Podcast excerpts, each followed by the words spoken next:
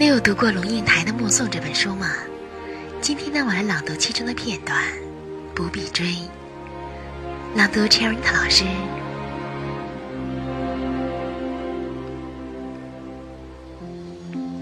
我慢慢的、慢慢的了解到，所谓父女母子一场，只不过意味着你和他的缘分，就是今生今世，不断的在目送他的背影渐行渐远。你站在小路的这一端，看着他逐渐消失在小路转弯的地方，而且他用背影。